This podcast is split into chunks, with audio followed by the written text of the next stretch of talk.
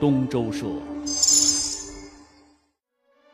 如果说八十年代可以用来怀旧的话，那么我就算得上是经历了那一段历史的人。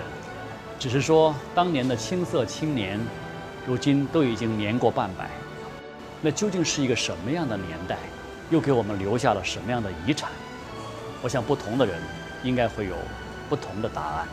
向下扎根，向上提升，我们一起努力。东周社，书香成都。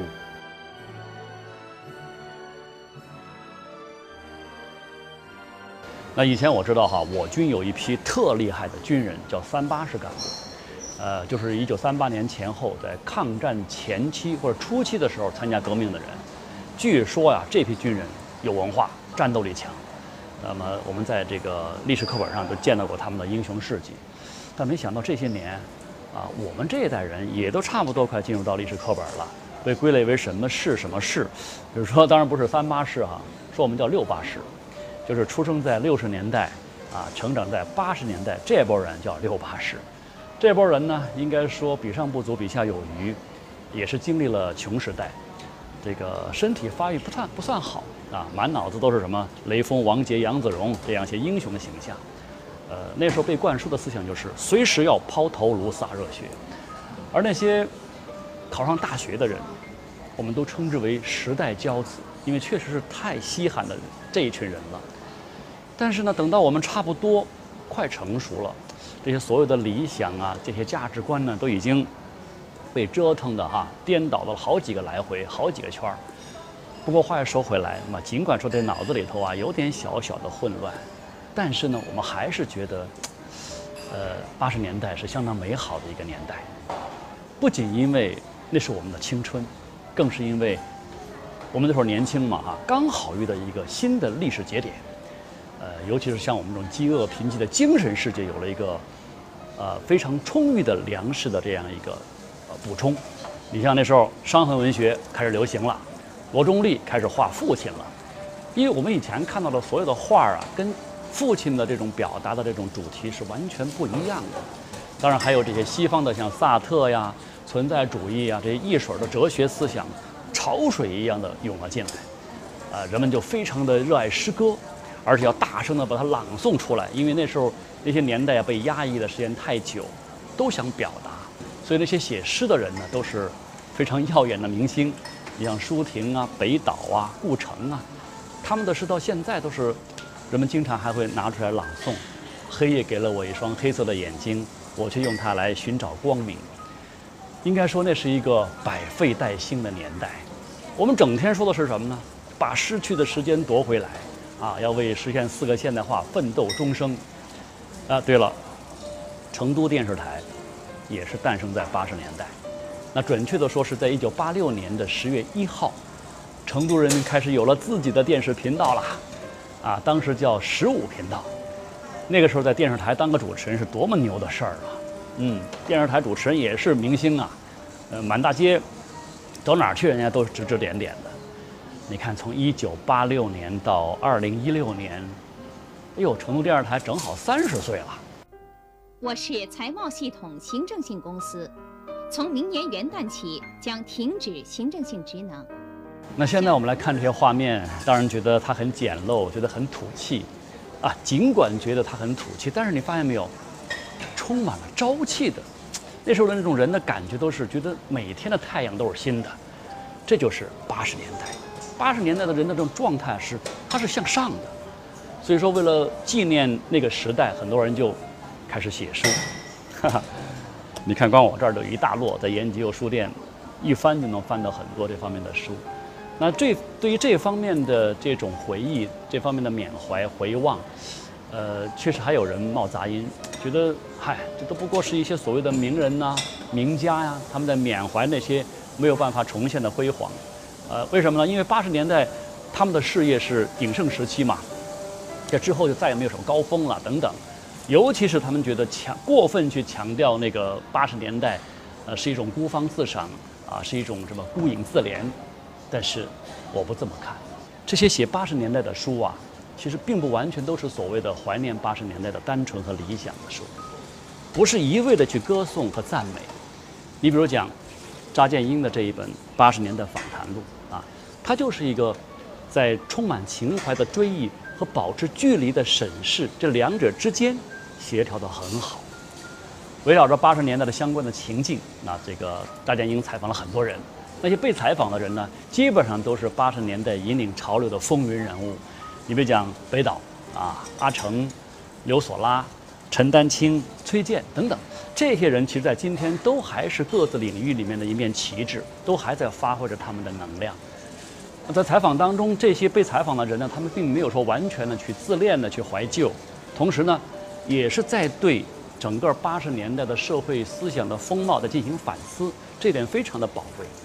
虽然说八十年代是公认的一个人文情怀领先的时代，但是这些被访问者都说呀。如果要是纵向比的话，八十年代的文化厚度比不上三四十年代，他们自己更比不上当年那些饱读诗书的民国大咖，人家都是读着四书五经长大的，而八十年代这一批人呢，文化的根儿基本上都切断了，这个语言的深度和精彩性没什么嚼头，怎么说呢？有点像这个水泥地上长草的这种味道。八十年代。是暴病初愈，国家民族半醒过来，文化圈恢复一点点残破走样的记忆，如此而已。刘晓波大谈叔本华、尼采，那是王国维、鲁迅、清末民初的话题。我记得八十年代初，傅雷家书大轰动，可怜呐，傅雷是五四运动尾巴那段的小青年，可是八十年代傅雷成了指引，直到前两年，我看见三联书店排行榜。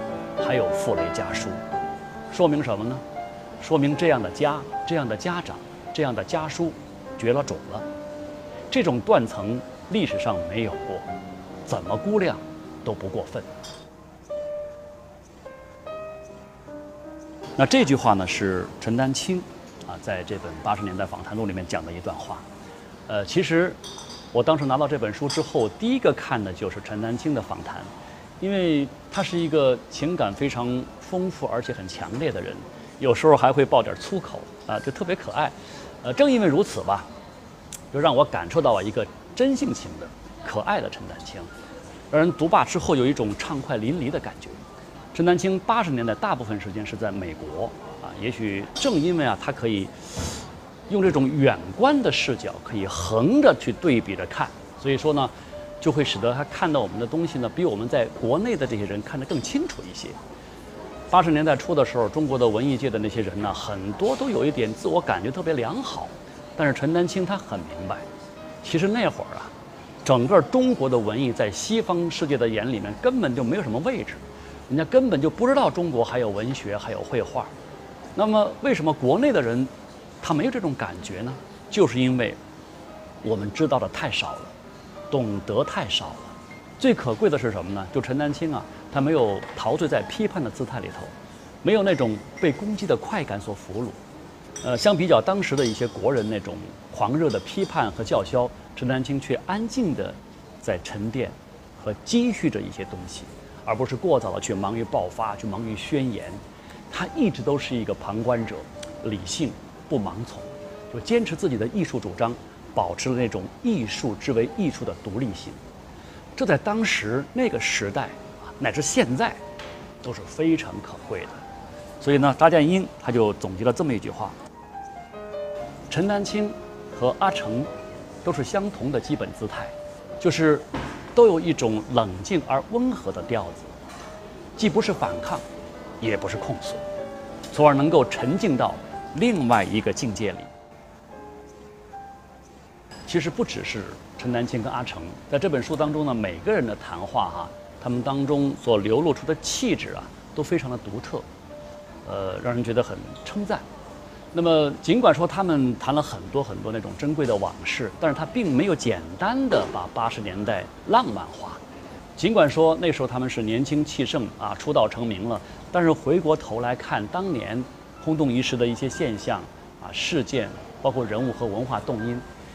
这些回忆者呢，他们都是尽可能的去非常坦率的、客观的去进行剖析、啊批评和反省，就是没有回避自我和时代的局限性。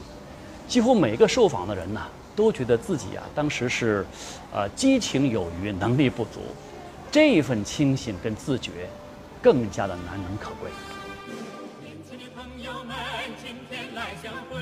会，荡起小船儿，暖风轻轻吹，花儿香，鸟儿鸣，春光惹人醉，欢歌笑语绕着彩云飞。会唱这首歌的人，现在基本上都是八十年代老一辈了。但愿到那时我们再相会，伟大的祖国该有多么美！是啊，祖国啊，已经是今非昔比了，确实是更加的美丽，更加多姿。但是由此所产生的困惑哈，也是当初我们没有想到的。你看，高铁、高架、高速公路，还有互联网，这一切可以征服速度的现代化，那个时候只是一种科幻存在于我们心中。觉得好遥不可及啊！但是现在都成了身边触手可及的存在，像物流啊、信息啊这种快速的流通哈，确实带来很多方便，也带来了财富，但是好像没有带来那种精神的专注跟厚度，这些都丢了。你比如说这个作家李陀啊，他就在这本书里面就特别谈到了，呃，对当下的知识分子的那种状态的担忧。我发现很多作家见面之后啊，大家都耻于谈文学，宁愿胡扯。朋友见面往往没啥意思，吃喝，啊瞎聊，吃完聊完也就散了。这在八十年代是不可想象的。那时候也聚会，也吃饭，但真正吸引人的，是对政治、哲学、文学许许多多问题的探讨。我对李陀的这一段话还真的是有共鸣的。你看现在啊，这个我们这个饭局确实很多，一个星期如果是两三次都算是正常的。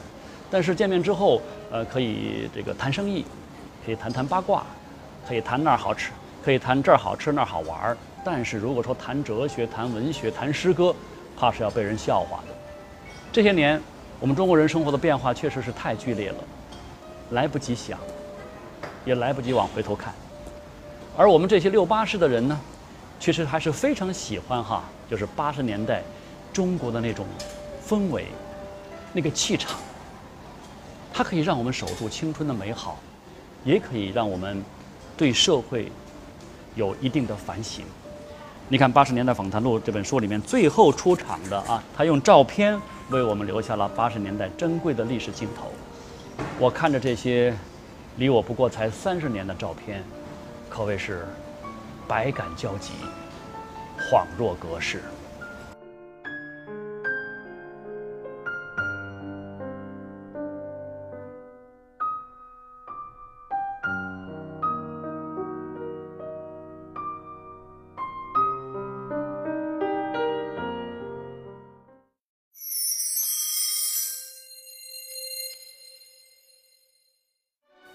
花香虽好。